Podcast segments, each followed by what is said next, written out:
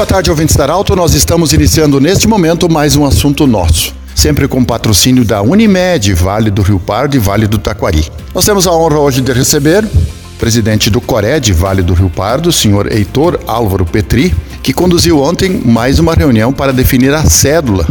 Presidente, como foi a reunião ontem? O que, que ficou definido em mais uma reunião do Cored Vale do Rio Pardo? Boa tarde, bem-vindo. Boa tarde, Pedro. Boa tarde a todos os ouvintes da Arauto. É, ontem nós tivemos a nossa Assembleia Geral ampliada do Conselho Regional de Desenvolvimento do Vale do Rio Pardo, é, com a presença de membros do CORED, como também dos delegados eleitos nas, nas assembleias micro-regionais e também da equipe da Secretaria é, de Governo do Estado do Rio Grande do Sul. É, oportunidade, então, nós é, realizamos a formatação da cédula, né? então os projetos que vão constar na cédula para que o eleitor possa fazer a sua opção na votação que vai acontecer agora no final do mês de novembro, do dia 22 de novembro a 30 de novembro. Todos os eleitores da nossa região estão sendo convidados né, para participarem da votação. O que vai constar na cédula, então, que foi decidido ontem?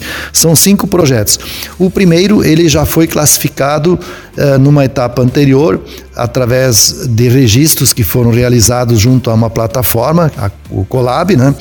E dentro desta, deste processo, né, foram cadastrados 54 projetos e o projeto que teve o maior número de indicações, o maior número de curtidas, né, de apoio, ele já foi automaticamente para a cédula. Então, este trata uh, de ecoturismo e trilhas ecológicas, né, especialmente na região centro-serra. Então, este é um projeto. O segundo projeto, terceiro e quarto que nós uh, e quinto que nós definimos ontem, né, dizem respeito, primeiro, a fortalecer e ampliar as ações para a produção primária de alimentos, e aí fica direcionado para o setor de apicultura, é uma coisa nova, né? Uhum. Em tempos passados se pro, procurou, direcionou recursos para a produção de alimentos de forma geral, lote, fruta e granjeiros, e agora se abre com a Uh, com um foco para fortalecer a apicultura. Algo até interessante, porque não é só o mel, mas todos nós sabemos a importância que a abelha tem no ecossistema né, da nossa natureza, né, no seu contexto geral. Outro projeto que vai constar trata de sinalização turística na malha viária regional, então a ideia é colocar mais placas de sinalização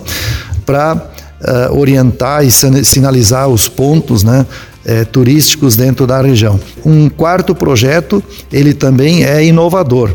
Ele trata de destinar recursos para a constituição de um fundo garantidor. O que, que significa isso? É um fundo que vai poder servir de aval para operações de financiamento, especialmente para micro e pequenos empreendedores, né? empresários ou uh, mesmo agricultores. Né? Então, hoje, às vezes, a pessoa tem uma dificuldade ao querer empreender de ter garantias. Né? Então, este fundo de aval, ele pode servir, claro que dentro de critérios, né? É, para servir, então, como garantia para operações para estimular é, o empreendedorismo na nossa região. Então, é um tema novo também muito interessante.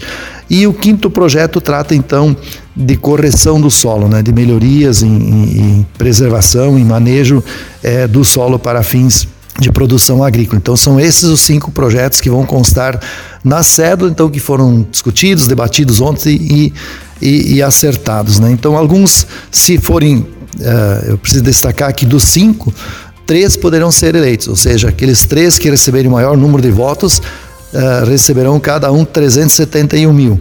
E alguns projetos vão ser direcionados para serem executados via consórcio e outros o recurso será repartido entre os municípios. Então, de acordo com a característica de cada tema, né, na etapa posterior, depois de eleitos, a gente vai tratar da destinação dos recursos se vai ser via rateio entre os municípios ou destinado a um consórcio para aplicar dentro da região. Sim. Presidente, a gente pode perceber, eh, não só o Cored, agora que definiu aí, os, os, eh, definiu o que colocou na cédula para votação, mas a gente pode perceber visivelmente que outras entidades também trabalham bastante o agro, não só para a produção de alimentos, mas sim também para o turismo, que é importante. É, nesse sentido, o Cored também agora vem acompanhando as demais entidades que já há muito tempo vem trabalhando isso. Sim, Pedro. É, a interação, eu creio assim, do, do homem, da pessoa com a natureza, é, ela é algo que cada vez tem uma, uma tendência maior através até do turismo, do ecoturismo, dessa interação de de, de, de contato com a natureza. Né? Uh, isso em termos, eu diria até assim, em termos de lazer, de ocupação.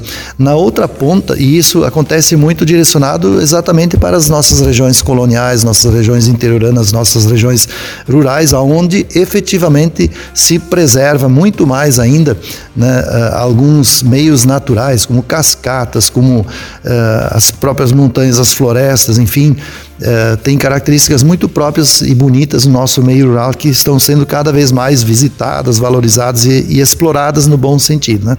E na outra parte também direcionado bastante é quando se fala em produção de alimentos, né?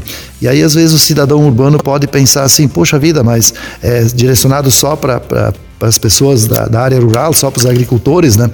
Mas a gente precisa ter uma leitura muito clara e a gente tem repetido isso muitas vezes. Quando a gente estimula, apoia a produção de alimentos, por exemplo, a própria apicultura, se for o caso, né? Uh, vai beneficiar as pessoas da cidade. Nós vamos ter alimentos produzidos aqui por famílias nossas, esse dinheiro vai circular na nossa região vai fortalecer a nossa economia. As pessoas da área urbana vão estar comprando alimentos com mais qualidade, mais próximos de quem produz.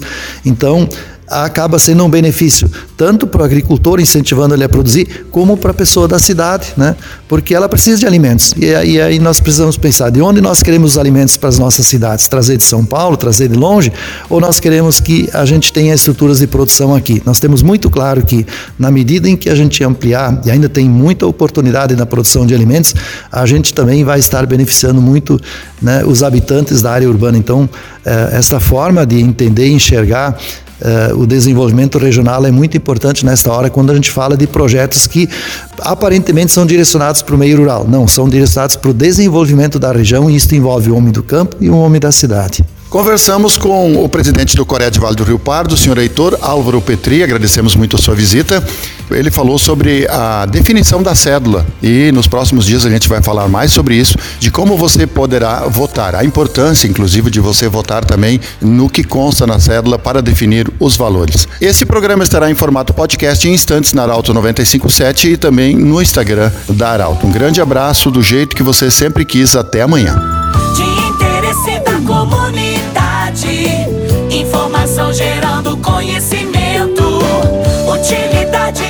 priori